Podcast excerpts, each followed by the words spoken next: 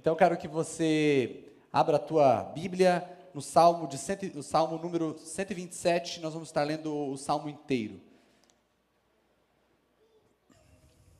Hoje o tema da mensagem é amando nossos filhos, mas eu tenho certeza que todos nós seremos edificados. Você que é solteiro, você que é filho, ainda não tem filho, mas hoje nós vamos meditar no que a palavra fala sobre a família, sobre, sobre como nós devemos nos comportar e como nós devemos proceder com aquilo que Deus nos entregou. Amém? Salmo 127, quero dizer que ontem foi maravilhoso aqui o jantar de casais. É, parabéns a todos os organizadores, é, Serginho, Célia, Léo, Cíntia. Quero também agradecer. Cadê o deles, a Normeide? Eu vi, eu vi eles entrando? Está lá atrás. Glória a Deus pela vida de vocês. Ontem a palavra foi uma benção, sair daqui edificado. Que Deus continue usando vocês poderosamente. Amém, queridos? Salmo 127, verso 1 diz: se não for o Senhor o construtor da casa, será inútil trabalhar na construção. Se não é o Senhor que vigia a cidade, será inútil a sentinela montar guarda. Será inútil levantar cedo e dormir tarde, trabalhando ardua, arduamente por alimento. O Senhor concede o sono àqueles a quem ama. Outra versão diz que o Senhor dá enquanto dormimos. Os filhos são herança do Senhor uma recompensa que ele dá. Como flechas nas mãos do guerreiro são os filhos nascidos na juventude. Como é feliz o homem cuja aljava está cheio deles. Não será humilhado quando enfrentar seus inimigos no tribunal. Senhor, muito obrigado por tua palavra. Muito obrigado por tua presença, Senhor. Eu estou aqui com dificuldade de começar a falar porque meus olhos estão ainda cheios de lágrimas pelo tempo de adoração que nós tivemos, Senhor. A tua presença ela é real, a tua presença ela é viva, e nós precisamos da sua voz. Nós precisamos nos alimentar da tua voz, porque passamos uma semana inteira, Senhor, nos alimentando de tantas coisas. Nos alimentando de dúvidas, nos alimentando de incredulidade, nos alimentando, Senhor Jesus, de intrigas, contendas, nos alimentando de desejos ruins. E chegamos aqui, Senhor, com nossa alma tão carregada, tão pesada mas a tua palavra é como um rio que nos limpa, a tua palavra é como um rio que nos lava, a tua palavra ela nos purifica, a tua palavra ela nos tira desse lugar de sujeira e põe, Senhor Jesus, a gente diante de ti de coração limpo e puro. Então que nessa manhã a tua palavra seja esse rio, mas que também seja esse alimento que nos faz sair daqui forte, Senhor, prontos para enfrentar essa semana. Em nome de Jesus. Amém e amém. Queridos, o Salmo 127 ele é um salmo, salmo maravilhoso porque ele é tanto uma advertência usando de forma negativa como de forma positiva. Então ele primeiro diz o que é inútil e depois ele diz o que é útil. E na construção do salmista, ele traz a ideia de, um, de uma cidade, ele está ele tá ali vivendo dentro de um ambiente onde as cidades precisavam de muro, onde as casas precisavam ser constantemente reconstruídas porque elas não tinham uma construção permanente como a nossa. E o que ele estava dizendo é que seria inútil você entrar numa empreitada de construir casa, de edificar casa, de construir cidade, de vigiar a cidade, se não houvesse uma dependência do Senhor. Se o Senhor não construísse a cidade, seria inútil trabalhar. Se o Senhor não guardasse a cidade, seria inútil montar a sentinela, ou seja, seria inútil ter alguém olhando de longe se o inimigo estava ou não se aproximando, se não fosse o Senhor que estivesse guardando a cidade. Ele está nos mostrando, o salmista está mostrando para aqueles que estavam lendo, mostrando para ele mesmo, quando ele estava declarando essas palavras, e para nós hoje, que o esforço ele é importante, mas sem Deus ele pode ser inútil. Se Deus não for aquele que está edificando a tua casa, se Deus não for aquele que está edificando a tua família, se não for o Senhor que estiver edificando o seu negócio, se não for o Senhor que estiver por detrás dos teus planos, você pode passar uma vida inteira se esforçando e não chegar a lugar nenhum. Mas se for o Senhor que estiver edificando a tua vida, eu tenho uma boa notícia para te dar: enquanto você dorme, Ele está trabalhando, porque Ele não dorme. Enquanto você está pensando, Ele está agindo. Quando você está indo para ter uma reunião de negócios, se o Senhor é quem edifica o seu negócio, Deus está preparando aquele que vai ouvir a sua proposta. Ele está dizendo: ei, faça uma parceria com Deus. Deixa Deus cuidar da tua vida, deixa Deus cuidar da tua família. Confie no Senhor. Nós somos lógicos, inteligentes, mas quando partimos para o entendimento de que tudo depende de nós, de que tudo vai virar porque nós somos importantes ou bons, nós estamos desperdiçando uma parceria excelente. Semana eu estava ministrando na quarta-feira para uns jovens que se reúnem, eles me chamaram para dar uma palavra para eles, e eu disse para eles assim: olha, fazer uma parceria com Deus e fazer do seu jeito é mais ou menos assim. E eu usei uma ilustração para eles entenderem, é mais ou menos se você fosse jogar uma partida de sinuca e o seu parceiro fosse o Rui Chapéu. E chegasse na última atacada, tem uma bola para derrubar, essa bola está difícil. Se você ganhar, o prêmio é um milhão. Se você perder, você tem que pagar um milhão. E o Rui Chapéu é seu parceiro. E você fala assim: deixa comigo. Não, pode jogar. Joga você. Ter a parceria com Deus e tentar fazer tudo do teu jeito é exatamente isso. Você tem um Deus que é poderoso para cuidar da tua casa, para cuidar da tua vida, e você assume fazer as coisas do seu jeito, da sua forma, está desperdiçando aquele que decidiu ser um com você. Mas de repente, na metade do salmo para frente, ele começa a dar advertências positivas, ele começa a dizer: ei, não, agora ele não vai dizer mais o que é inútil, ele vai dizer o que é bom. Ele está dizendo: os filhos são herança do Senhor. Esse, essa, esse texto ele tem duplo entendimento. Primeiro, ele tem um entendimento literal. Numa, numa cultura onde o trabalho braçal dependia dos filhos, aonde uma família valia pelo tamanho que ela tinha, o filho era herança, era um presente de Deus para a construção de uma cidade, de um povo forte. Mas quando nós olhamos a palavra herança e colocamos que ela é do Senhor, ela traz um entendimento mais profundo de que o Senhor nos entregou algo que não é nosso, mas é dele. E eu quero te dizer, você que é pai, você está cuidando e criando seus filhos, entenda que você está cuidando e criando seus filhos para o Senhor. Amém? Vocês entendem isso? Vocês entendem isso? E ele começa a dizer que os filhos são como flechas na mão do valente. O que, que, a flecha é para uma guerra? Naquele tempo, as flechas eram o único elemento que podia ir aonde o guerreiro não ia. Para lutar com espada, o guerreiro precisava ir até o combate. Para lutar com lança, o guerreiro precisava ir até o combate. Mas a flecha deixava o guerreiro em segurança e ia até o inimigo.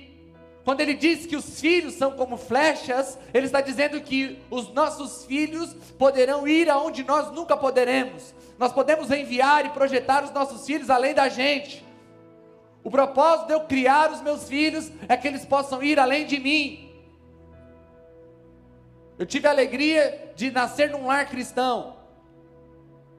Mas os meus, mas os meus pais não tiveram o mesmo prazer de ser filhos pequenos de pais cristãos. Os pais dos meus pais se converteram já numa idade jovem, quando os meus pais já tinham nascido. A minha mãe teve que conviver com a experiência de pegar o meu avô na sarjeta porque ele tinha bebido, era alcoólatra, estava caído lá na, na, na beira do, da rua. Minha mãe tinha que pegar o meu avô, levar para casa, dar um banho nele. Depois esse vô se converte, e esse vô é o vô que vira pastor, o pior de todos. É o que vira pastor e começa a cuidar de vidas e traz a bênção para a família. Mas ali eles ainda viviam uma história difícil. A minha mãe nos criou nos caminhos do Senhor. Hoje eu estou aqui ministrando para vocês. E eu quero dizer para vocês que se continuar nesse nível, eu nem imagino onde o Antônio e o Davi estarão. Porque eles irão além do que eu posso ir. É isso que ele está dizendo aqui. Ele termina dizendo que, como é feliz um homem cuja aljava está cheio deles. Aqui, de novo, tem um contexto literal. Porque ter muitos filhos era alegria, porque se o pai fosse condenado injustamente ou fosse acusado injustamente, era a quantidade de filhos que poderiam se posicionar para defendê-lo. E quando eu penso isso e trago esse texto para a minha vida e para a nossa vida hoje, eu começo a entender que Deus quer edificar uma família para nós. E uma família não é edificada a partir de filhos, nós já ensinamos isso aqui que uma família não passa a existir depois que nasce o primeiro filho. A, a, família passa a existir no momento em que duas pessoas decidem deixar a casa dos pais e se tornarem uma só pessoa. Ali nasce o núcleo familiar, porque o núcleo familiar é o matrimônio. E quando eu digo que Deus quer edificar uma família, eu digo que Deus quer edificar uma família nos moldes dele. Deus projetou a família antes da criação do mundo. Quando Deus colocou Adão para viver no jardim, e ele fez aquele lugar lindo, lugar de delícias. Eu fico pensando, essa semana eu estou tendo a alegria de fazer um jardim no fundo da minha casa, nós temos um jardim na frente, mas a gente quase não fica lá. E nós decidimos agora fazer um jardim para o nosso desfrute. E eu, eu, hoje, ontem, eu estava ali aguando o jardim, e eu brinquei com a minha esposa e falei, viu, Mateus, que era bom o que, eu, o que tinha sido feito. Porque deu prazer de ver um jardim. Agora imagine o jardim de Deus. Deus cria a família e ele não coloca a família na lavoura. Deus cria a família e não coloca a família numa casa. Deus cria a família e põe a família no jardim. Porque jardim é lugar de desfrute, lugar de prazer. Quando Deus criou a família, Ele estava pensando em dar ao homem prazer, alegria, satisfação. Quando Eva, quando Adão e Eva pecam, a Bíblia diz que um dos castigos para a mulher era: te multiplicarei as dores de parto. Você que sabe matemática, é possível multiplicar alguma coisa por zero? Sim ou não? Zero não gera multiplicação. Isso quer dizer que quando o homem e a mulher pecaram, já tinha nascido crianças. Ou seja, Deus não projetou o jardim só para Adão e para Eva. Deus tinha projetado o jardim para a família, para o desfrute da família. Mas quando o homem peca, havia uma palavra sobre ele que se ele pecasse, certamente ele iria morrer. A morte na Bíblia não traz a ideia de aniquilação, a morte na Bíblia traz a ideia de separação. Havia um plano original, um plano perfeito de Deus para a família, um plano perfeito de Deus para o casamento, um plano perfeito de Deus para os filhos, mas quando o homem peca, o homem morre, ou seja, o homem se separa do plano original de Deus. E os, os ali os querubins na porta ali do, do jardim, pedindo que o homem voltasse, era como um sinal dizendo: não adianta vocês quererem voltar agora ao plano original, porque vocês se separaram, houve uma ruptura, e a partir do momento que houve a ruptura, algo começou a reinar no coração do homem, isso se chama pecado. Hoje eu quero conceituar para você bem claro a diferença entre pecado no singular, eu já falei isso em outros tempos na igreja, mas já tem um povo novo que precisa entender isso. Existe uma diferença entre pecado no singular e pecados com S. Todas as vezes que você ver na Bíblia pecados no plural, está falando de atos pecaminosos, alvos que foram errados, erros cometidos contra Deus ou contra alguém. Mas quando a Bíblia diz pecado no singular, ela não está falando de um ato, ela está falando de uma inclinação que está no coração do homem, que faz com que ele tenha uma inclinação para o mal. Então, quando a Bíblia diz que Jesus não se fez pecador, a Bíblia diz que Jesus se fez pecado. Ou seja, o que Jesus cravou na cruz foi a inclinação do homem para o mal. Quando nós vemos o pecado entrando, o pecado começa a reinar na vida do homem, e o, o apóstolo Paulo vai falar sobre essa guerra em Romanos 7, que a partir do momento em que o pecado entrou, o bem que o homem queria fazer, ele já não era mais capaz de fazer, mas o mal que ele não queria fazer, ele acabava fazendo, porque existia dentro dele uma lei que governava o coração dele para o pecado. Por que, que eu estou falando disso? Porque Deus sonhou com uma família perfeita, Deus tem uma família, um plano original para a família, mas o pecado impossibilitou o homem de viver os planos de Deus. E o homem se desviou. E o homem passou a ser incapaz de viver a família que Deus planejou.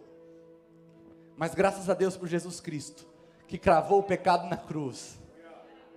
E o apóstolo Paulo diz em Romanos 8 que o que a lei não pôde fazer porque estava enfraquecida pelo pecado, veio Cristo Jesus e fez. Sabe o que Jesus fez por mim e por você?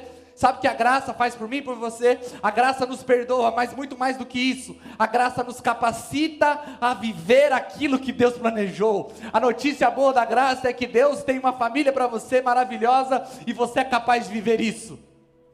não porque você é bom, não porque você é especial, mas porque a graça de Deus te capacita para viver isso.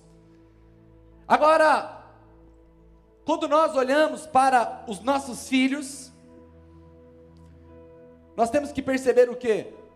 Que os nossos filhos não são diferentes da humanidade. Os nossos filhos podem até nascer e não cometer pecados, porque são inocentes. Mas eles são governados pelo pecado porque eles são pecadores. Você consegue entender isso? A criança nasce com uma inclinação para o mal.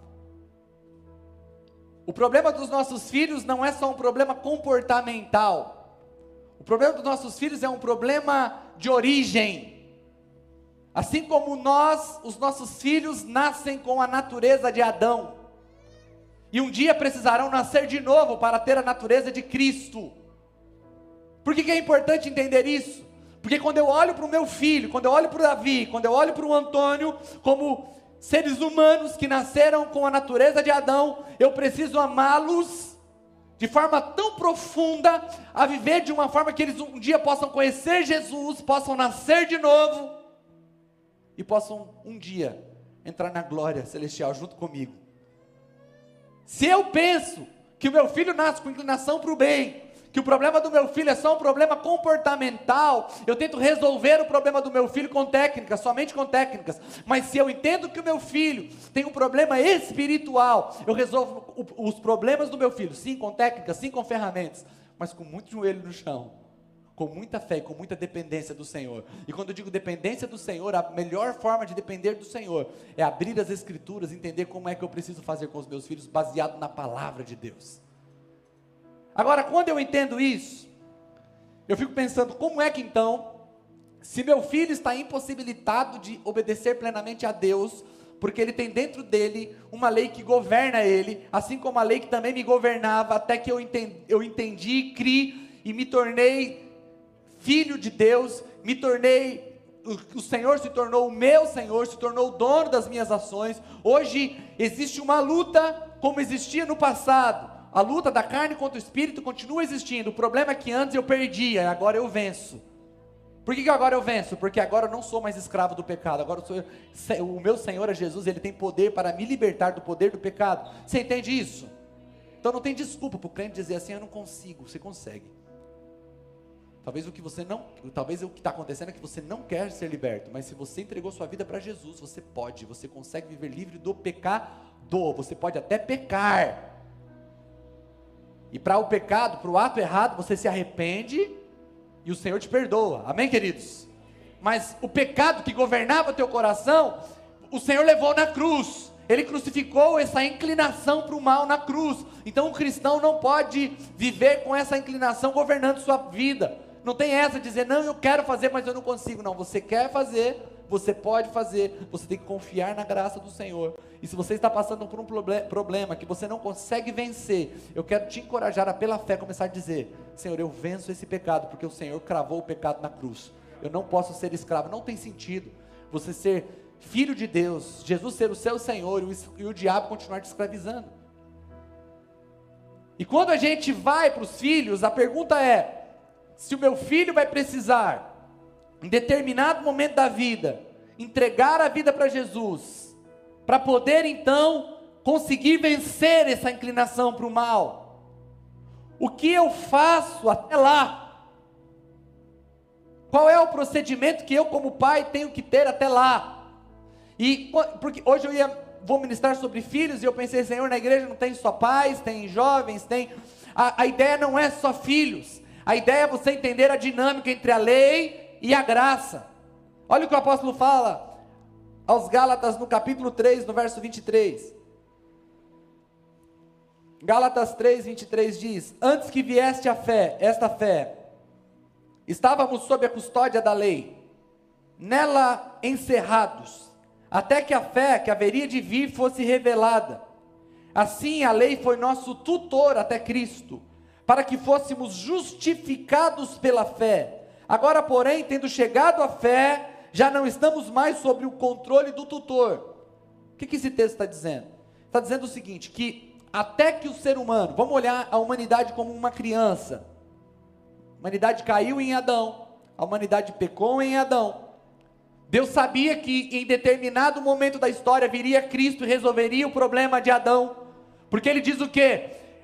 Da, da, da, mulher sairá um que pisará a cabeça da serpente. Havia uma promessa a respeito de Jesus Cristo que viria e resolveria o problema de Adão. O apóstolo Paulo diz aos Coríntios que pelo primeiro Adão entrou a morte, mas pelo segundo Adão ele se tornou um espírito vivificante. Ele está dizendo que o primeiro Adão pecou, o primeiro Adão falhou, mas o segundo Adão venceu. E o segundo Adão é Jesus Cristo. Que que ele tá, por que ele está dizendo que é segundo Adão? Porque assim como o primeiro Adão é a cabeça de uma raça caída, Jesus é a cabeça de uma raça que vence. E quando você nasce de novo, você se torna origem, sua origem deixa de ser Adão, primeiro Adão, e passa a ser a origem o segundo Adão. E você já não é mais filho daquele que perde, você é filho daquele que vence. Por isso que você é mais que vencedor. E quando vai para os nossos filhos, ou para nós, olhando ainda para a humanidade como criança, ele está dizendo assim: um dia a humanidade vai estar madura para me obedecer, mas enquanto ainda ela não está, Deus manda a lei. E por que, Deus manda a lei? Para ser tutor. O que é tutor? Cuidar da humanidade até que a humanidade estivesse pronta ou que chegasse o momento em que Cristo viria e resolveria o problema de forma definitiva. O que eu quero dizer para você é que, até que o nosso filho conheça Jesus e seja transformado, ele ainda está sob a lei. A lei só deixa de existir para aquele que entrega a vida para Jesus e recebe a graça pela fé. Entenda que a lei não, a lei não deixou de existir e no tempo. A lei deixa de existir quando nós entregamos nossa vida para Jesus. Sabe por quê? Porque todos aqueles que não estão debaixo da graça estão debaixo da lei. É por isso que eles são condenados, e nós não. Porque a lei já nos condena, não nos condena mais, porque nós já saímos debaixo do poder da lei. Você está entendendo isso? Ah, não, a lei foi até Jesus e agora depois de Jesus é a graça. Sim, até Jesus. Mas enquanto Jesus não é, chega na vida de alguém, ainda está lei. É até Jesus, não Jesus dois mil anos atrás, até Jesus entrar na vida de alguém. A lei é até Jesus. Até Jesus entrar na vida de alguém. Porque enquanto Jesus não entra, a pessoa está debaixo da maldição da lei, a pessoa está debaixo do castigo da lei, debaixo da desobediência da lei. Então, se você hoje está aqui e ainda não entregou a sua vida ao Senhor Jesus, eu quero dizer que você está debaixo da lei. Mas você pode mudar esse status a partir de hoje, se você entregar sua vida para Jesus e deixar Ele ser o seu Senhor e receber a, a sua salvação pela fé. É isso que acontece quando nós entregamos nossa vida ao Senhor Jesus. Agora, os nossos filhos ainda não creem. É por isso que não tem como eu falar para o meu filho assim, para o Davi: Davi, olha, isso aqui é errado, isso aqui não pode fazer. E confiar que só as minhas palavras farão com que ele se incline para o bem. Eu estou ignorando o fato do pecado original no coração dele. Meu filho tem inclinação para o mal. Se você disser para o seu filho que não pode fazer uma coisa, pode ter certeza que a partir daquele dia ele começa a tramar mil maneiras de fazer aquilo que não pode. Não é verdade? É por isso que a gente coloca protetor nas tomadas, esconde as facas. Mas meu Deus do céu, porque tem uma parede tem 20 metros quadrados, tem dois buraquinhos ali. Os dedinhos vai na tomada. Não é verdade? Tem mil coisas para ele fazer na sala, mil coisas. Mas ele quer fazer o que não pode. Aí quem vive só de ideia comportamental, não, porque ele quer conhecer o mundo, ele quer explorar, sim, isso é verdade, ele quer explorar, mas essa exploração dele tem uma inclinação para o mal. Essa inclinação do seu filho tem por detrás disso a inclinação do pecado que regeu toda a humanidade até, até que Cristo chegasse e resolvesse o problema. Então, quando você entende isso, eu falo, eu quero apresentar os meus filhos a Jesus. Mas enquanto eles não conhecem Jesus, para proteger o meu filho, para proteger a humanidade, Deus envia a lei. Deus não enviou a lei para matar o homem. Deus enviou a lei para salvar o homem. É que o pecado não permitiu que o homem vivesse essa salvação, porque o homem era incapaz de obedecer a lei. Mas a lei foi mandada com propósito. O apóstolo Paulo diz: Que diremos, pois, que a lei é má? De maneira nenhuma, a lei é perfeita, pura e santa, mas é o homem que foi incapaz de viver a lei por estar perdido, por estar inclinado para o mal. Não tem como eu viver e querer que meu filho viva debaixo da lei a vida toda, mas enquanto ele ainda não compreende a graça plenamente, a, a lei dentro da minha casa, não estou dizendo a lei de Israel, a lei do que pode e o que não pode, precisa imperar até que ele seja capaz de decidir sozinho o que ele vai fazer, porque se ele decidir hoje, ele decide errado. Ah, mas você está ignorando, você está subestimando a capacidade do seu filho de tomar boas decisões. Meu filho tem a mesma capacidade de tomar boas decisões como qualquer pecador. Ele vai tomar boas decisões, más decisões. Mas se ele for entregue a ele mesmo, ele está perdido. Entende isso? Entende isso? Então o que, que nós devemos, fazer? Primeiro, diga assim para a pessoa que está do teu lado. Se ele não tiver filho, um dia ele vai ter. Dê treinamento espiritual para o seu filho. Dá para dizer isso mais uma vez para ele assim? Dê treinamento espiritual para o seu filho. Deuteronômio 6, do verso 6 a 9, diz assim: Que todas as palavras que hoje lhe ordeno estejam em seu coração, ensine-as com persistência aos seus filhos, converse sobre elas quando estiver sentado em casa, quando estiver andando pelo caminho, quando se deitar e quando se levantar Amarre-as como um sinal nos braços e, e prenda-as na testa. Escreva-as nos batentes das portas de sua casa e em seus portões. Semana nós estávamos vindo aqui para o culto de oração na terça-feira. E o Davizinho estava vindo comigo. E nós estávamos no carro, nós estávamos ouvindo um vídeo no YouTube, ouvindo ali o áudio do vídeo no YouTube. E era um teólogo. E aí fizeram uma pergunta para ele se os animaizinhos iriam morar no céu. E e eu fiquei, eu fiquei atento, porque nas, umas quatro semanas atrás morreu o nosso cachorrinho que estava com a gente já há 11 anos. E eu estava viajando, foi aquela tristeza em casa, e ele, o Davi, né, o Antônio e a Edna enterraram o cachorrinho no meu, no, na lateral do meu jardim. Eles viveram uma experiência que eles ainda não tinham vivido, de ver o cachorrinho que eles tanto amavam ali envolto num paninho, sendo enterrado ali por eles mesmos. E ele foi talvez a primeira experiência de luto que eles tiveram mais de perto, né? E nós estávamos vindo, vindo no carro e esse teólogo, aleatoriamente, eu estava ouvindo um vídeo e ele foi responder a essa pergunta. Ele disse: Não, eu acredito que no céu terá animaizinhos, mas não serão os nossos aqui da terra. Porque o animal não tem espírito, não há nenhuma promessa para que os nossos animaizinhos também vão para o céu. Bora lá, tem muitos textos bíblicos que mostram que no céu teremos animais. Mas desfrute do seu animalzinho quando ele estiver vivo, porque quando ele morre, ali foi o fim para ele. E eu, na hora, eu falei, eu preciso ver o que, o Davi entendeu disso, né? Eu falei, e aí, Davi? É, pai, o Billy não foi para o céu, né? Eu falei, é, o Billy não foi para o céu. Mas, pai, por que, que o Billy não foi para o céu? E eu fui explicar para o Davi a, diferença justamente da, do conceito de morte para os animais e para o ser humano. Falei, filho, para o animalzinho a morte é aniquilação, ele para de existir. Mas para nós, a morte é separação separação de quem fica, separação, no caso da, da morte espiritual, separação de Deus. E hoje nós estávamos vindo para cá, para o culto. E eu de novo entrei no assunto. Falei para ele, Davi, explica para a mamãe o que, que é a morte. E Davi falou assim: ó, o, o Billy não foi para o céu, mãe. Porque o Billy não tem espírito, mas nós temos espírito. E nossa morte não é o fim, a nossa morte é separação. Eu perguntei para ele assim, mas assim, quando a gente morre, o nosso espírito vai para onde? Pai, aqueles que entregaram para Jesus, o espírito vai para o céu, mas aqueles que não entregaram, vai para o inferno. E eu disse, tem, tem como mudar isso aí? Não, pai, depois que morre, acabou. O que você fez aqui está resolvido. Como, por que, que o Davi sabe disso? Porque está sendo treinado espiritualmente. A obediência à palavra tem que ensinar no caminho. Então, se está andando no carro, ensine. Tá, vai dormir, vai dar, contar uma historinha? Ensine. A gente comprei uma Bíblia para eles lá, a Bíblia está cheia de erro. Não tem dez, não tem dez pragas, tem nove. Salomão caiu com a rainha de Sabá. Aí eu estou lendo com eles e falei, filhos, vamos jogar essa Bíblia fora. Mas por quê, pai? Aqui está tudo errado aqui.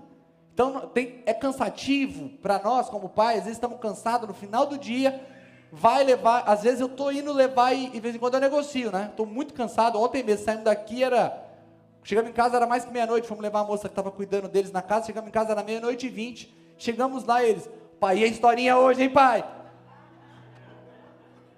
Eu falei, filho, Hoje eu vou contar, mas hoje já é domingo, então eu vou contar amanhã. Então, de vez em quando, a gente negocia com eles, porque a gente está muito cansado. Mas tem dia que eu chego lá no quarto e eles falam: historinha, pai, estão com o livro. Vai ser na minha cama ou na cama do Davi hoje? O Antônio fala. E aí, quando eu penso em dizer não, que eu estou cansado, eu lembro assim: vai chegar um dia que eu vou implorar para que eles queiram a minha atenção. Então por que, que agora eu, vou, eu não vou perder esse tempo? Eu sento com eles e eu conto a história. Só que eles são meio gulosos. Eles querem uma, duas, três, quatro. Só mais uma, só mais uma, só mais uma, o tempo passou. Mas eles estão interessados na, no conhecer a palavra, porque isso é o que a Bíblia, a Bíblia manda fazer. Porque às vezes você pensa assim, o pastor vai falar sobre educação de filhos e vai dizer só sobre correção. Não! Até mesmo porque a correção é uma parte da criação, mas o principal é o treinamento é você inculcar na cabeça do seu filho a palavra de Deus.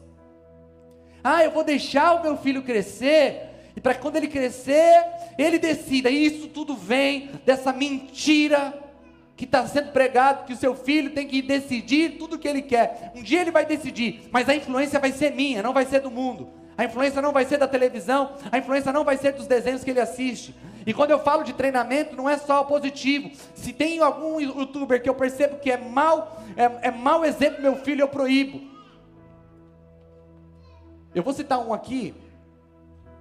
Se o seu filho assiste, não é uma crítica a você, é, o, é o ao youtuber, tá? Quando meus filhos escutam a voz do Luca, Lucas Neto, ele fala: Ó, oh, idiota, pai. Não sei com que eles aprenderam a palavra idiota, né, para o Lucas Neto. Mas eles vão e muda. Porque eu não vou deixar o Lucas Neto, o Felipe Neto ensinar os meus filhos.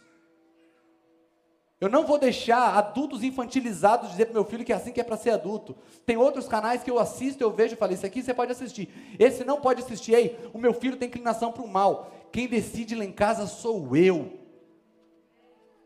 Você consegue ter autoridade para isso? Ou você já foi consumido por essa geração que você não tem coragem para nada? Você não entende mais o que é autoridade, você não tem coragem, você quer, você quer que o seu filho só te aplauda eu quero o amor do meu filho, mas eu quero um amor que venha com entendimento de autoridade, porque isso vai salvar o meu filho no dia mal. Ah, não quero, vou ficar de mal de você. Que fique. Eles nem falam isso. Nem tem essa conversinha lá em casa de, ai, vou ficar de mal de você. Estou bravo com você, estou triste. Não tem nada disso. Não dependo da aprovação dos meus filhos para criar eles. Eu não dependo do aplauso dos meus filhos para dizer para eles o que eles podem e o que eles não podem fazer. Eu assisto o que eles estão assistindo. Se eu aprovar, continua. Se não aprovar, não assiste mais. O que, que seu filho está vendo no celular? Três anos de idade, está com o dedinho lá, escolhendo o que vai assistir. E se você fala de tirar, ele grita e ameaça jogar o celular na parede. E você se rende ao que o teu filho está fazendo. Ei, treinamento espiritual é você ensinar o que se deve fazer e você ter coragem de dizer o que não irá fazer. Porque se você não tiver uma atitude aguerrida, ei, o inimigo não está brincando, o diabo quer teu filho. O inimigo tem planos para o teu filho, mas eu quero dizer que Deus tem planos e o, Senhor tem algo mais poderoso que o mundo. O Senhor tem os pais dentro da casa, que podem ser os vigias, aqueles que são sentinelas, aqueles que decidem, aqueles que profetizam sobre os filhos, dizendo: Os meus filhos vão para o céu, os meus filhos não serão engolidos por essa geração pecaminosa, os meus filhos não é qualquer lixo que vai entrar no ouvido dos meus filhos, não é qualquer. Você cuida do que entra na boca, mas não cuida do que entra no ouvido. Você cuida do que entra de alimento da tua casa, porque você vai no mercado. Ou o seu filho também está indo no mercado escolher o que vai comer. Porque se você escolhe comidas saudáveis para o teu filho, comece a escolher também alimentos na alma dele que edificam. Queridos, eu quero falar para você que hoje não me enxergue como um juiz julgando você. Me enxergue como um pastor desesperado pela tua família. Me enxergue como um pastor que quer ser pastor dos seus filhos também. Eu não quero você aqui amanhã falando, pastor, vamos me ajudar a restaurar meus filhos, vamos ajudar a buscar meus filhos lá nas drogas. Se isso acontecer, eu vou te ajudar, mas não quero. Eu quero que seu filho cresça aqui dentro, conheça uma moça aqui dentro, que eu faça o casamento do teu filho, que ele ame a Jesus, que ele se torne um líder de célula, que ele ganhe almas para Jesus e que daqui 10 anos Itapetininga seja abalada pelas famílias que foram formadas aqui dentro. Vamos dar uma salva de palmas para Jesus porque Ele é digno. Olha o que diz o, Salmo, o sábio Salomão, Provérbios 22, 6. ensina a criança no caminho em que deve andar, e ainda quando for velho não se desviará dele. Preste atenção que Deuteronômio 6, ele vai dizer que andando pelo caminho nós devemos ensinar, e nós devemos aqui, o sábio diz, devemos ensinar no caminho. Não adianta você ensinar o teu filho o caminho, você precisa ensinar no caminho. Não adianta você dizer ao teu filho, faça e você não faz. Não adianta você dizer, ore e você não ora. Esses dias começamos a conversar com os nossos filhos sobre oração em línguas. Porque o, o Antônio foi orar, e ele quis orar tão rápido que parecia que ele estava orando em línguas. Senhora, abençoa minha mãe, abençoa meu pai, abençoa... Eu falei, calma, ora de novo. Eu falei, cara, você está orando em línguas? Aí o, o Davi foi e falou: Eu já vi você orando em língua, hein, pai? Aí eles começaram a dar risada. Porque a Edna perguntou como que ele ora. Ele tentou me imitar orando em língua lá. Aí a Edna perguntou: Mas onde você viu? De vez em quando eu entro no escritório dele, ele está orando desse jeito estranho. Entende? Que meu filho, não adianta falar para meu filho, você tem que orar e eu não oro. Tem que ler a Bíblia e eu não leio tem que amar e eu não amo, tem que ser gentil e eu sou grosseiro. Eu quero abrir um parênteses aqui, que criação de filhos começa na vida do casal. O seu filho se sente mais amado quando você ama a mãe dele do que quando você diz para ele que eu te amo. O seu filho se sente mais amado por você quando você trata o pai dele com honra e com amor do que quando você diz eu te amo, filho, e maltrata o pai na frente dele. Se nós queremos entregar filhos que queiram Deus, nós precisamos entregar filhos que saibam que é autoridade. Porque qual é o pecado original? É o Adão e a Eva se negando a estar debaixo da autoridade de Deus. A rebelião contra a autoridade de Deus foi o que conduziu o coração de Adão e de Eva a se afastarem de Deus. Agora você não se submete ao teu marido, desonra o teu marido, não quer ser autoridade do teu filho, você está destruindo o conceito de autoridade do teu filho, quando seu filho se deparar com Deus, que é todo poderoso, que não se submete a ele, ele não suportará servir a um Deus poderoso que é autoridade. Sabe por quê? Porque você a vida toda pregou contra a autoridade na tua casa. Pregou contra a autoridade de Deus, pregou contra a autoridade do esposo, pregou contra a sua autoridade com ele. Porque você quer ser amiguinha do seu filho, porque é melhor ser amiguinha do que ser autoridade dele. Deixa eu dizer uma coisa para você: prepare o teu filho para servir a um Deus que é soberano, a um Deus que não se curva ao homem, ao Deus que é um centro, ao Deus que, é, que ele, é, ele é suficiente em si mesmo. Eu quero dizer para você que você não é a fraqueza de Deus, que você não é o queridinho de Deus. Deus ele te ama porque ele decidiu te amar, porque você não merece ser amado, eu não mereço ser amado. O amor dele é um amor gracioso, é um amor que supera toda a explicação. Seu filho precisa entender isso, que quando ele se, deparar com Deus, ele não é o centro. Deus não tem dó do ser humano, Deus tem propósito na vida dele. Deus não vai dizer, coitadinho dessa criança, ele foi mal criado, então vou levar ele para o céu, porque a culpa é dos pais. Não! Não! Se seu filho negar Jesus, se seu filho negar a fé, você estará condenando a vida do teu filho. Então quero dizer para você, pai e mãe, o jeito que vocês vivem dentro de casa pode estar encaminhando os seus filhos para o inferno. O jeito que você vive como marido e mulher pode estar escancarando as portas do inferno, empurrando teu filho para que ele seja impulsionado para a eternidade longe de Deus. Então, o jeito que você vive em casa, olha o que está escrito em 1 Coríntios 11, 3, só para você entender a questão de autoridade. 1 Coríntios 11, 3 diz: Quero, porém, que entendam, apóstolo Paulo falando, que o cabeça de todo homem é Cristo, e a cabeça da mulher é o homem, e o cabeça de Cristo é Deus. Se você ler esse capítulo inteiro, o apóstolo vai estar, vai estar dizendo que ser autoridade sobre alguém não quer dizer que você tenha mais valor que ela. O apóstolo Paulo diz: Ei, mulheres, lembre-se que vocês não foram, foram criados por causa do homem. Mas homens, lembre-se que todos os homens vieram de uma mulher. O que, que o apóstolo Paulo está fazendo? Igualando o homem e a mulher em, em valor e importância. Sabe o que o mundo está dizendo? Que se você, mulher, se submeter ao teu marido, você está se desvalorizando. Nós não estamos falando de valor, nós estamos falando de obediência e compreensão da palavra.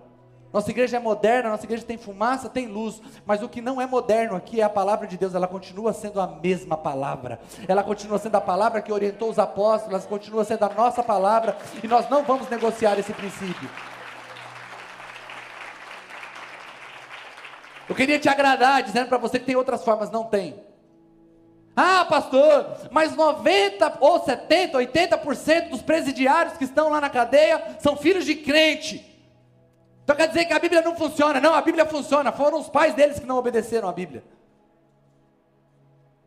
Porque se tivessem obedecido ou entendido a palavra de Deus, teriam criado seus filhos. Ah, ninguém pode se perder? Sim, alguns podem. Mas nós diminuímos muito essa estatística. Se você, se você desobedece, você está potencializando, potencializando a estatística negativa. Agora, treinar é um dos pontos. O outro ponto é disciplinar. Eu quero combater uma mentira aqui, que está sendo ensinada por muitos modelos de disciplina, que a disciplina ela é só ensinamento. Quando a Bíblia diz que ah, temos que disciplinar, é ensinar. A etimologia da palavra disciplina é ensino. Opa, perfeito, perfeito, é isso mesmo. A etimologia da palavra disciplinar é ensinar. Mas quando a Bíblia fala disciplinar, ela fala sobre dor. Não somente dor física. O não dói. Corrigir dói é o que o escritor aos Hebreus fala, capítulo 12, versos 5 ao 10. E olha a importância de disciplinar os nossos filhos, porque o jeito que a gente disciplina os filhos revela como Deus disciplina o homem. Hebreus 12, a partir do verso 5. Estais esquecidos da exortação que, como filhos, discorre convosco Filho meu, não menospreze a correção que vem do Senhor, nem desmaieis quando por ele for reprovado, porque o Senhor corrige a quem ama e açoita a quem a, a todo filho a quem recebe. É para a disciplina que perseverais, Deus os trata como filhos. Pois que filho que há que o pai não corrige? Mas se estáis sem correção, de que todos se têm tornado participantes, logo sois bastardos e não filhos. Além disso, tínhamos os nossos pais, segundo a carne, que nos corrigiam e os respeitávamos, não havendo, não havemos de estar em muito maior submissão ao Pai espiritual, e então viveremos, pois ele nos corrige por, por, por um tempo, por pouco tempo, segundo melhor lhe parecia. Deus, porém, nos disciplina para, para o aproveitamento, a fim de sermos participantes da sua santidade. Ele vai continuar dizendo que toda disciplina não, no início não parece ser coisa boa, mas depois ela produz um fruto de paz. Um fruto de paz. Quando nós falamos de disciplina, logo a gente começa a entrar em muitos debates. Como é que deve ser? Se tem que ser igual para todo mundo. Deus não disciplina todo filho da mesma maneira. Sabe por quê? Porque ninguém é igual. Então, o jeito que eu disciplino meu filho pode não ser o mesmo jeito que você vai disciplinar o teu filho. Eu não vim aqui para pregar a vida do Mateus, estou pregando a palavra. Eu sou como você, alguém que precisa obedecer a palavra. Mas a disciplina precisa existir. O não precisa existir. A reprovação por um ato errado precisa existir. Vai traumatizar ele se eu falar para ele que o que ele fez está errado. Gente, essa geração é muito mimimi. E é por isso que essas crianças estão sendo criadas assim. É porque você não gosta de ser confrontado. É porque você não gosta que falem o que você errou. Você chega na empresa, quantos aqui, eu não, eu não, quero nem imaginar que exista alguém aqui assim, que já saiu de vários empregos porque no dia que foi reprovado, porque dizia a, a célebre frase, né? Não leva o desaforo para casa. Eu aprendi que quem não leva desaforo para casa vai ter que aprender a levar miséria. Então, se você ensinar teu filho a não levar desaforo para casa, pelo menos ensine ele a viver na miséria. É porque você não ensinou teu filho a conviver com a repreensão dentro da casa. Quando nós entendemos que a repreensão ela é para o bem, a, a, a correção ela é uma manifestação mais sublime do amor. Ela, é, ela é, é, a revelação de que você de fato se importa com teu filho. Olha o que está escrito em Provérbios 22, 15. A insensatez está ligada ao coração da criança, mas a vara da disciplina a livrará dela. Deixa eu dizer uma coisa.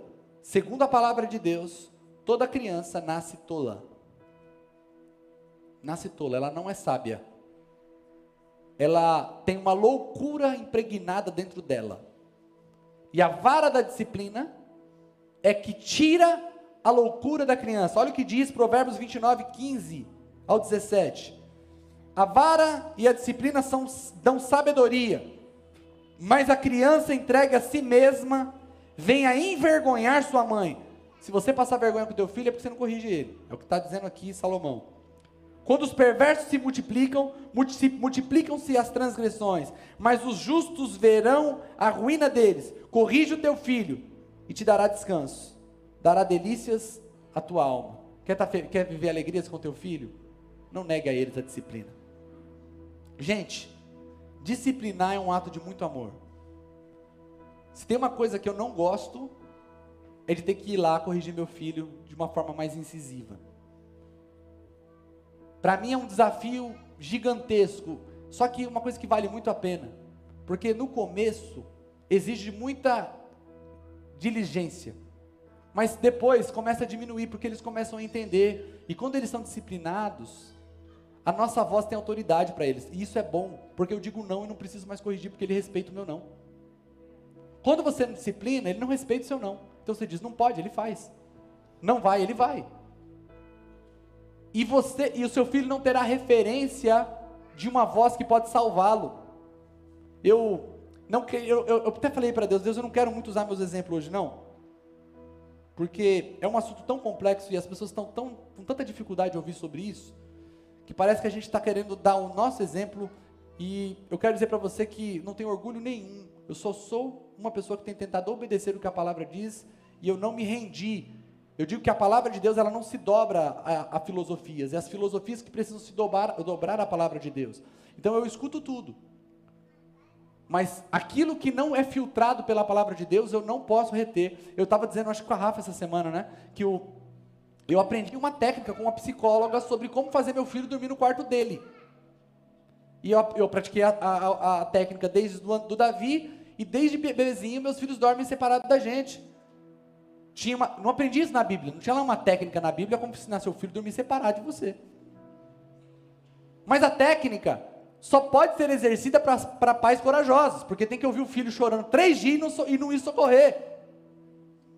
E que pai que aguenta ver o filho chorar três dias e não socorre? Só que aí você não faz isso, seu filho começa a dormir no meio da cama, sua vida sexual é afetada, seu casamento é afetado e seu filho será afetado pelo seu casamento ruim. Então, entende a compreensão de amor? Eu vejo o sofrimento, mas eu compreendo que esse sofrimento momentâneo é para quem? Entende que disciplina não é só ir lá e dar uma varada. Isso é disciplina. Tá doendo, mas eu estou dizendo para ele: esse aqui é o seu lugar, esse lugar é lugar meu e da mamãe. Você não vai entrar aqui no meio porque o papai e a mamãe querem fazer umas coisas que você não pode estar aqui. Você está entendendo? E se mamãe e papai faz isso, papai e mamãe acorda feliz. E se papai e mamãe acorda feliz, você ganha presente. Mas eu não estou dizendo tudo isso para ele, só estou dizendo para ele, fica aí, que aí é seu lugar. Mas o que eu estou dizendo o resultado da disciplina. Eu lembro que nós, quando o Davi ainda era pequeno, a gente recebia uns casais em casa, aquele papo gostoso na sala. Gente deu horário do Davi dormir. Vocês dão uma licencinha? Pegava o Davi, levava no berço, colocava o Davi no berço, beijava, orava com ele, fechava a porta e voltava a comer pizza com os amigos na sala podíamos ficar até tarde. Por quê? Porque nós ouvimos uma técnica, aprendemos algo e não tivemos dó, tivemos propósito. E é a maior alegria deles. Eles querem a cama deles, eles querem o quarto deles. Isso não é um sofrimento para eles. Aí eu vou deixar a luz acesa porque tem medo escuro. Criança nem sabe, viveu dentro da barriga no escuro por nove meses. Quem tem medo escuro é você. Luzinha acesa aqui porque tem medo escuro. Aí você cria monstro na cabeça dos seus filhos que ele nunca nem imaginou que existia. Entende que nós estamos projetando as nossas enfermidades nos nossos filhos. E aí, em vez de você apontar uma flecha para o alto, você está apontando uma flecha para o chão. Seu filho vai mais fundo que você. Só isso que ele vai. Não mais longe do que você. A técnica não teve conflito com a palavra. Mas se eu aprendo uma técnica, olha, o seu filho, não, você não é mais autoridade na vida dele, você é um mediador do teu filho, tá? Então você vai falar com ele como mediador e você vai convencê-lo a fazer o que tem que ser feito. Não, eu sou autoridade na minha vida do meu filho. Posso aprender outra coisa com você. Isso que você falou não entra na minha casa, porque isso não vai com a palavra de Deus, está contra a palavra de Deus. O que é contra a palavra de Deus, eu fico com a palavra e descarto o resto. Está conseguindo entender isso? Pastor, mas meu filho vai ficar triste porque isso é violência. Pode ser violência se você errar. Eu já contei aqui que eu tive dentro da minha casa as duas experiências. Se olhar para o meu pai e falar assim, deve se corrigir com vara? Não, pelo amor de Deus, não faça isso, você vai traumatizar seu filho. Por quê? Meu pai, ele me corrigia porque ele estava bravo, porque ele estava nervoso, porque ele estava irritado. E ele fazia isso uma vez no mês, uma vez a cada dois meses, e eu lembro de todas elas, porque me feriram emocionalmente pelos gritos, pela forma que ele me pegava, pelo raiva que ele imprimia. Se eu fugisse dele, ele não me pegava depois, porque ele só conseguia fazer aquilo quando ele estava com raiva. Minha mãe, não. Minha mãe era, você errou, chega em casa, a gente vai conversar. Não, podia, eu já falei isso aqui. Podia dormir. Já, já falhei no culto domingo, minha mãe falar, quando chega em casa, você vai ser corrigido. Eu chegar, nove horas da noite, entrar dentro da, da coberta sem sono, dormir. Porque então ela não vai me acordar. E ela realmente não me acordou. No outro dia eu nunca acordava sozinho para a escola, acordava sozinho, me trocava e ia para a escola. Chegava, almoçava e ia para a rua, ficava até tarde na rua. Ver se eu conseguia chegar para tomar banho e dormir de novo seis da tarde. Ela deixava. Ela não estava precisando estar com raiva. Daqui a pouco ela batia a porta do banheiro, irmão. Aquela batida na porta lá, falar para você. Tomando banho pelado. Mateus, abre a porta entrava. Eu chor... Bom que não dava nem para ver as lágrimas embaixo do, chuveiro. Ela falava, desliga o chuveiro. Você lembra que a mamãe falou? A mamãe te ama muito, a mamãe não quer que você se perca, porque a mamãe, você é muito especial para a mamãe. Então a mamãe vai te corrigir agora por amor a você. Vira aí.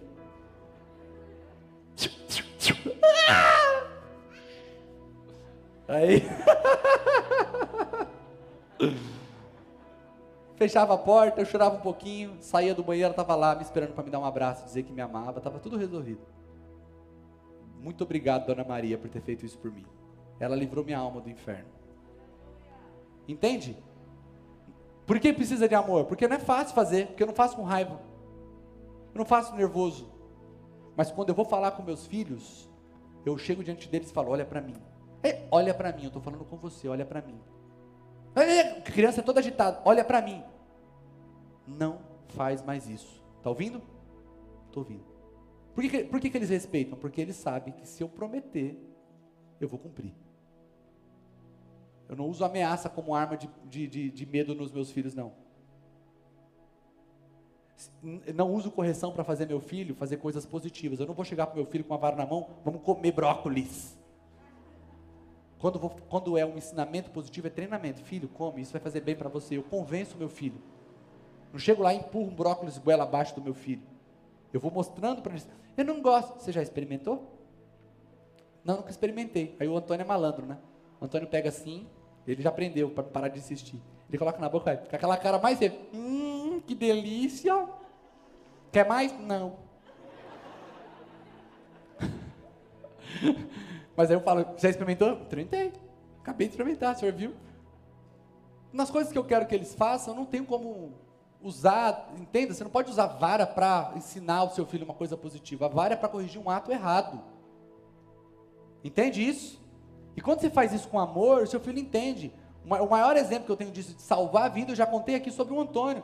Que o Antônio, por ter sido corrigido e ouvir a minha voz, nós fomos no shopping, ele ia atravessar a rua, o carro estava vindo, eu disse, Antônio, ele parou. E o carro passou. Eu podia ter perdido meu filho aquele dia, se ele não me ouvisse a minha voz. Como que eu ia contar para minha mulher que eu fui para o shopping com meu filho, e porque ele estava com um, tio, um amigo meu, e o amigo soltou da mão dele, eu ia voltar dizendo, o Antônio morreu. Mas quando eu disse do outro lado, como pai, eu falei, Antônio, ele parou na hora. E o carro passou. Meu coração gelou. Mas e seu filho? Se você falar para ele o nome dele, e vai correndo, porque ele, sua voz não vale nada para ele.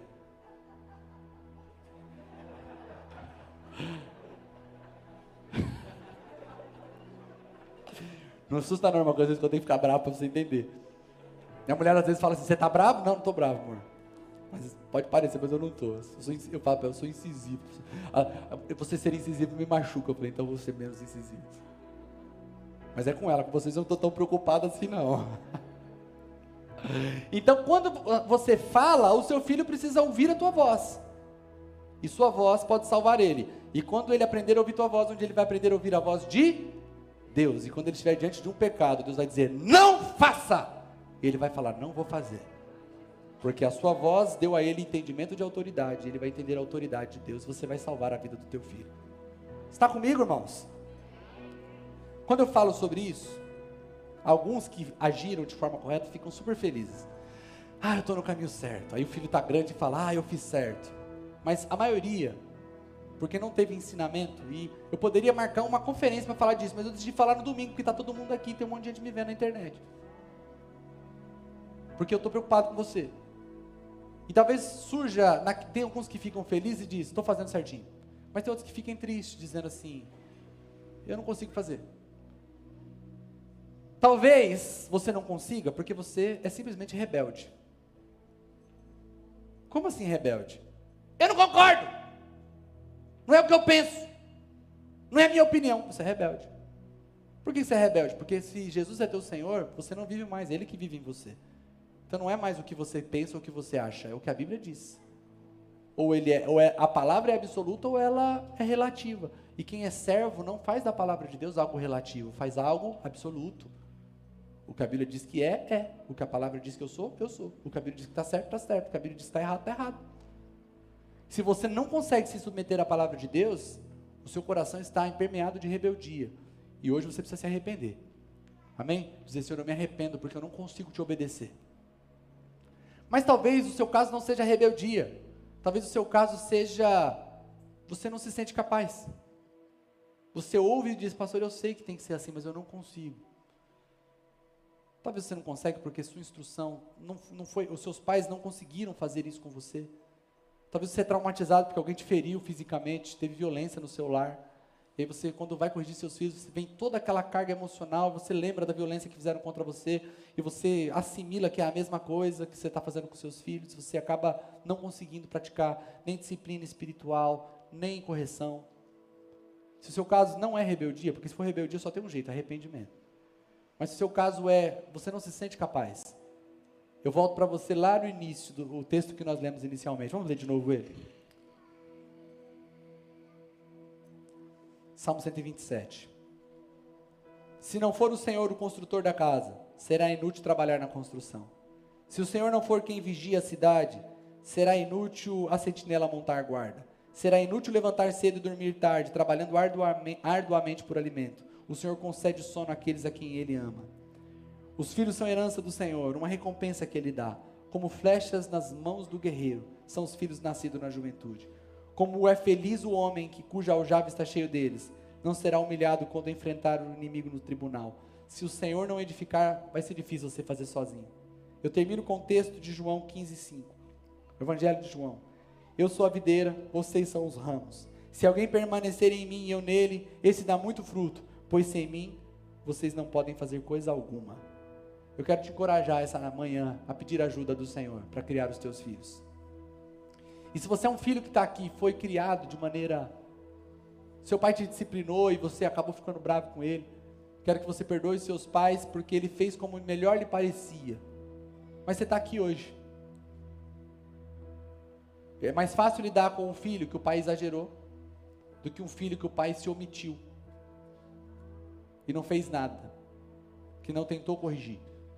Eu quero dizer para você que hoje você precisa perdoar os seus pais.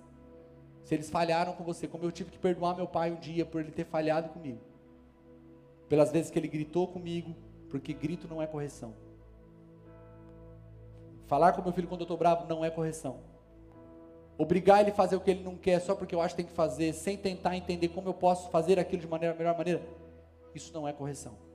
Correção é treinar o meu filho em amor e corrigir o meu filho, porque eu amo ele, eu quero corrigir os maus costumes, as falhas comportamentais, porque eu sei que ele é guiado pelo pecado, porque um dia eu quero que meu filho se submeta e se ajoelhe aos pés de Cristo. Mas se você não conseguiu entender isso muito bem, como praticar, nós estamos aqui como igreja para te ajudar, para servir você nisso. Já conversei com alguns pais, particularmente sobre isso, mas nós estamos à sua disposição mas eu quero que essa manhã você peça ajuda ao Senhor para criar os teus filhos. Amém?